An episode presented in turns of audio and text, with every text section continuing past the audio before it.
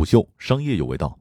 两个万年老二合并，将诞生下一个东南亚互联网巨头。本文出品霞光社，我是金涛。靴子终于要落地了。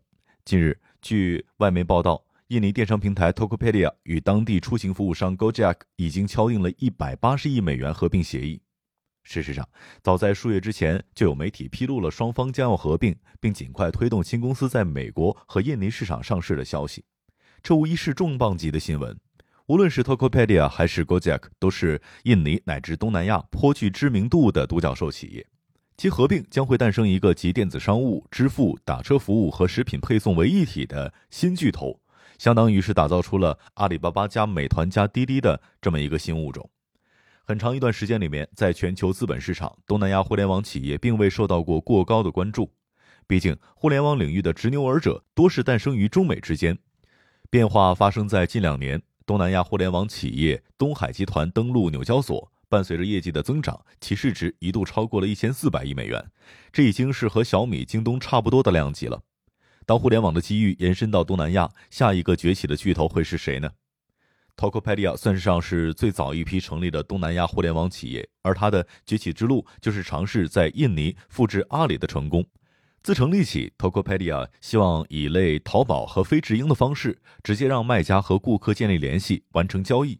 想法很美好，但在互联网发展还处于拓荒时期的东南亚，这个创业方向推进的并不顺利。困境主要来自于大环境。尽管在不完善的商业设施、快速的互联网和移动手机普及、碎片化的零售市场等方面，中国和印尼市场具有一些相似性。但从整个互联网的发展进程以及电商领域的成熟度来说，印尼还相对落后。招募线上卖家以及培养用户网购意识都是巨大的挑战。如何让印尼卖家放心的入驻，以及让买家安心的接受网上购物呢？首先，在卖家端，为了在互联网基础设施更为薄弱的印尼吸引更多的商家，Tokopedia 需要尽可能的降低卖家开店的门槛儿。更重要的是，Toco 不收取产品发布会，也不从交易当中抽成。在威廉看来，为卖家提供免费服务是走向成功的关键，这也是阿里巴巴的策略之一。当然，如果卖家想卖更多的货，可以付费加入 Tokopedia 的金牌卖家计划。其次，面向买家，威廉等人想到的解决办法是模仿淘宝建立信任机制，平台增加一个评价体系，大家购物之前可以根据徽章来判断卖家是否可信。下单付款之后，Tokopedia 承担托管的角色。这些看起来十分眼熟的操作，其实曾是早期淘宝成功的关键。就这样，Tokopedia 像模像样的搭建出了印尼版淘宝的框架，并且快速的跑了起来。成立一年之后，平台拥有了近五千个商户和超过四万注册用户，交易金额达四十万美元。到二零一七年，拥有先发优势的 Tokopedia 已经成为了印尼当地最大的电商平台。就在这一年初，Tokopedia 已经拥有了一千两百万用户，每个月的营业额已经突破了六千八百四十三万美元。此时，Toco 对阿里的复制已经不再局限于淘宝模式了。在 Toco 主平台，团队开始在 C to C 模式之外尝试 B to C 业务，其中为品牌提供的旗舰店模式有明显的天猫色彩，并且效仿阿里在物流、支付、金融和本地生活等上下游的布局，Tokopedia 也是开始拓展多元业务。特别是在二零一七年获得阿里的投资之后，Tokopedia 更是全面复制阿里的打通电商业务基础设施、持续实现赋能的商业逻辑。过去三年，东南亚电子商务行业复合年增长率超过了百分之六十二，其中印尼市场是主要的增长推动力量。印尼人口数量全球第四，且互联网用户比例极高。截至二零一九年，印尼总人口为二点七亿人，其中互联网用户占总人数的百分之五十六。这些数字创造了印尼电商市场巨大的增长潜力。二零一九年，印尼电商市场的规模预计为二百一十亿美元，并且将在二零二五年扩大到八百二十亿美元，占整个东南亚电商市场的百分之五十四。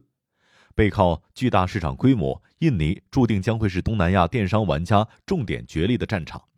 起家于新加坡后被阿里收入麾下的莱赞达，早早就开始涉足印尼市场。但对于 Tokopedia 来说，除了来赞达，来势汹汹的劲敌还有同样是 C to C 电商平台的虾皮购物。虾皮购物背后的母公司是靠游戏业务成长为东南亚独角兽的东海集团。二零一五年，东海集团推出电商业务虾皮购物，当时东南亚的各个主要市场都已经有先行玩家跑马圈地了。印尼市场更是被牢牢地把持在 Tokopedia 手中。相比其他竞争者的多地开花战略，Tokopedia 坚持深耕印尼市场。在其官网上显示，该平台对印尼地区的覆盖率达百分之九十七。但让人没想到的是，就在这个 Toko 的大本营，虾皮购物依靠低价、强营销和极致服务三招就实现了弯道超车。自起步阶段，虾皮购物就对买家实行强补贴，并用包邮政策来吸引用户下单。当时很多印尼用户的感受就是，相比 Toko 新进场的虾皮购物，促销活动更多，折扣力度也更大。它延续了中国互联网企业打败对手的利器，烧钱走低价战略。然后是强营销力度，在强有力的游戏现金流的业务支撑之下，东海集团在推广虾皮购物的时候可以说是出手阔气，不遗余力。第三，在服务上，虾皮购物做到了更进一步。以物流服务为代表，受限于海岛众多的地理环境，印尼物流成本较高，且物流速度相对比较慢。在这样的情况下，一进入印尼市场，虾皮购物就筹备着自建物流体系，同步覆盖二十多个机场，每星期有八百多个航班，让货物在离卖家最近的机场起飞，在离买家最近的机场降落，以实现货物的高效送达。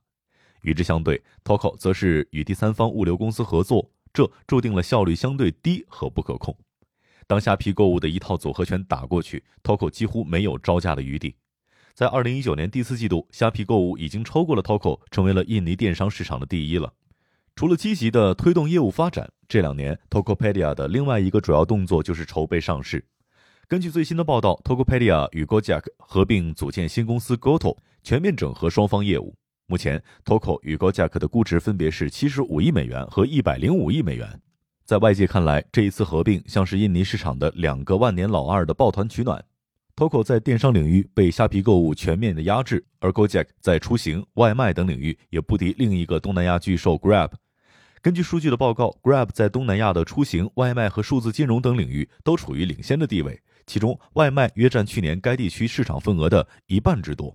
单打独斗不敌对手。Toco 和 Gojek 面临同样的业务增长困境，而当下正是华尔街对东南亚互联网公司高度关注的时刻，也就是这些玩家最佳的上市窗口期。说回来，这件事情依旧是值得期待。合并之后的 Goto 是否能够建立起超级生态，并且成长为东南亚的超级应用呢？对于 Tokopedia 和 Gojek 来说，这将会是惊险的一跃。如果成功，就会能一举成为东南亚最大的互联网公司之一了。商业洞听，虎嗅商业有味道，我是金涛，下期见。